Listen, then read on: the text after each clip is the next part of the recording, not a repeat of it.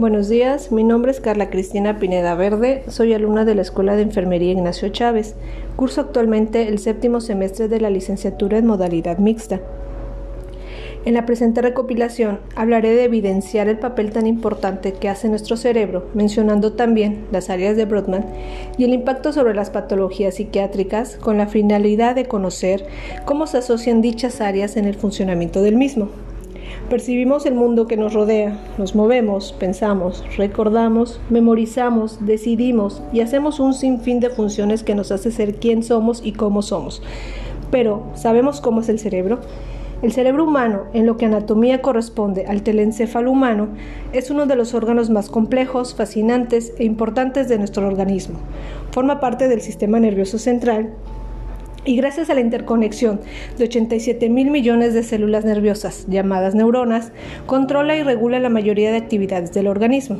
Ahora mismo, Mientras estás escuchando esta recopilación, varias partes de tu cerebro están interactuando para poder escuchar, procesar la información, entender y por supuesto poder disfrutar de este audio. Los ovnis deberían saber que del cerebro y nada más que del cerebro vienen las alegrías, el placer, la risa, el ocio, las penas, el dolor, el abatimiento y las lamentaciones. Como bien auguraba Hipócrates, el padre de la medicina, Gracias al cerebro podemos razonar, experimentar sentimientos y emociones. En definitiva, todo lo que somos ocurre en el cerebro. Gómez 2017.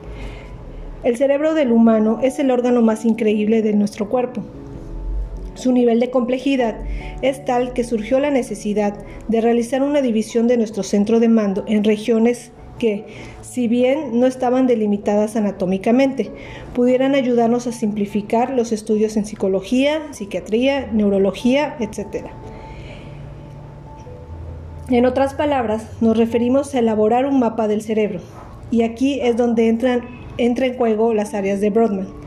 Imaginemos que nuestra corteza cerebral es una gran ciudad, pues lo que Brodmann, un neurólogo alemán, hizo en 1909 fue dividir esta ciudad en barrios, delimitándolos los unos de los otros. Cada uno de estos barrios es lo que se conoce como área de Brodmann. Hay un total de 47 y cada una está especializada en cumplir con una función cognitiva y sensorial concreta. Y gracias a esto, todos los estudios del cerebro resultan más sencillos, aunque, siendo, aunque siguiendo increíblemente complejos, ya que los roles están compartimentados. ¿Qué es un área de Brodmann?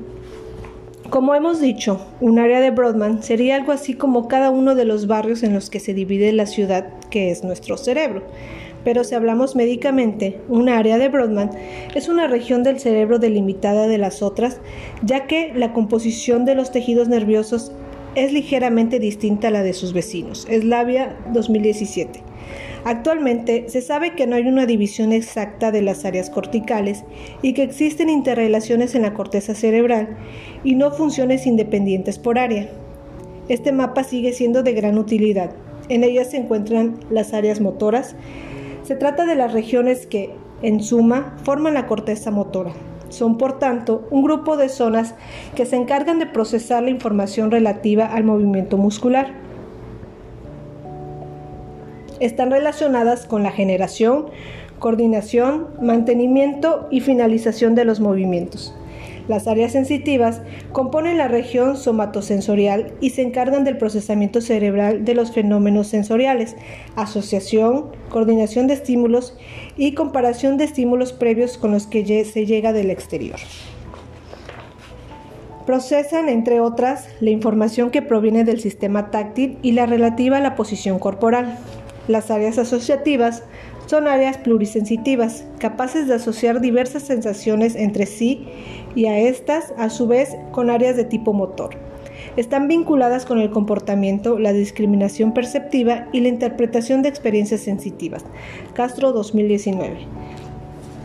Adentrándonos a la neuropsicología de la esquizofrenia, para comenzar, uno de los puntos más importantes respecto a las patologías mentales más graves, y en particular respecto a la esquizofrenia, son la empatía y las habilidades sociales en general.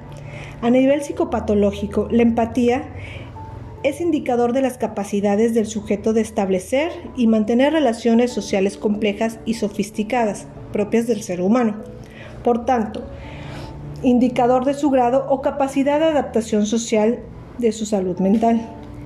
A nivel neuroanatómico, estas habilidades requieren de un complejo entremado en el que participan varias áreas del cerebro y distintas funciones cognitivas funcionan de forma integrada. Las áreas del lenguaje izquierdas, principalmente verbales, y derechas, lenguaje no verbal, gestual, entonación, etc. Las áreas frontales encargadas de las funciones cognitivas más complejas del pensamiento abstracto del entendimiento y dominio del entorno y un manejo simbólico secundario o terciario, no textual, del lenguaje, fundamentalmente para leer entre líneas para el entendimiento de metáforas, de ironías y demás aspectos que en esquizofrenia son deficitarios. Ello necesita de una compleja integración de las funciones cognitivas más complejas y sofisticadas y a nivel neurológico de la participación de diversas áreas de forma compleja e integrada. La evaluación e investigación de la esquizofrenia ha cambiado mucho en los últimos años. Se ha encontrado más de un centenar de síntomas asociados a la esquizofrenia y la mayoría de autores clásicos destacaban la importancia de algunos como la ambivalencia, la desrealización, despersonalización, el autismo, el sentimiento, el sentimiento precoz, la percepción delirante y el delirio. Sociedad Española de Psiquiatría 1998. Los modelos de la función cognitiva se basan en esquemas de tipo neuropsicológico, siendo la esquizofrenia una consecuencia de un mal funcionamiento cerebral. Podemos destacar el modelo psicoorgánico, cuyo origen se remonta al localizacionismo, propios de los primeros desarrollos de la neuropsicología, Broca, Wernicke y Brodmann. La esquizofrenia sería entonces consecuencia del daño cerebral recibido por el sujeto en, determinadas zonas del cerebro. Cuesta y Cole 2000. Las estructuras que parecían estar más relacionadas con la esquizofrenia y en las que se observa una atrofia serían entonces el óvulo temporal, el hipocampo, el caudado y el óvulo frontal. Sociedad Española de Psiquiatría 1998. Sabemos que los sujetos con esquizofrenia presentan diversas y variadas alteraciones de tipo neuropsicológico y cognitivo. Aunque existe un buen número de alteraciones cognitivas en este trastorno, no existe un perfil determinado y característico en esquizofrenia. Sociedad Española de Psiquiatría 1998. Sin embargo, algunas áreas que son característicamente deficitarias en la esquizofrenia, el nivel cognitivo general y en particular atención, memoria y función ejecutiva. Los déficits cognitivos asociados a la esquizofrenia se observan incluso muchos años antes de que se produzca el primer episodio psicótico. Por otra parte, también se encuentra el trastorno de la bipolaridad este es un trastorno crónico y recurrente que se caracteriza por fluctuaciones patológicas del estado del ánimo. Las fases de la enfermedad incluyen episodios hipomaníacos, maníacos y depresivos. Estos episodios interfieren de forma significativa en la vida cotidiana del paciente y en su entorno, con importante repercusión en su salud y calidad de vida. Para los psiquiatras es de suma importancia el diagnóstico precoz de esta enfermedad, para proporcionar un tratamiento oportuno a los pacientes, teniendo en cuenta la severidad de los síntomas y las complicaciones a las que se lleva esta enfermedad. García 2001. Los investigadores han observado que los adultos con trastorno bipolar tienden a tener unas áreas tienden a tender a tener unas áreas corticales menos gruesas en las regiones frontal, temporal y parietal del cerebro, y que la corteza prefrontal ventrolateral es la que presenta un grosor cortical más reducido. También se examinaron los efectos de los fármacos que más se utilizan en el trastorno bipolar, como el litio, que reduce la gravedad y frecuencia de los episodios maníacos. Los trastornos bipolares constituyen un grupo de desórdenes mentales crónicos y recurrentes, con un gran impacto a nivel social y familiar. La evidencia científica en la psiquiatría contemporánea ha demostrado que resulta una patología que exige sumo interés en el campo de la investigación por el alto grado de discapacidad que provoca. Existe un enorme debate con relación a su exacta prevalencia y su correcto diagnóstico y curso evolutivo.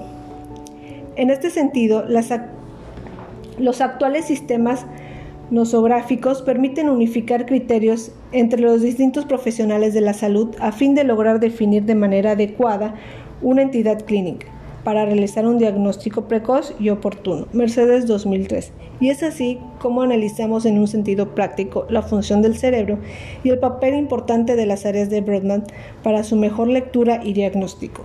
Muchas gracias.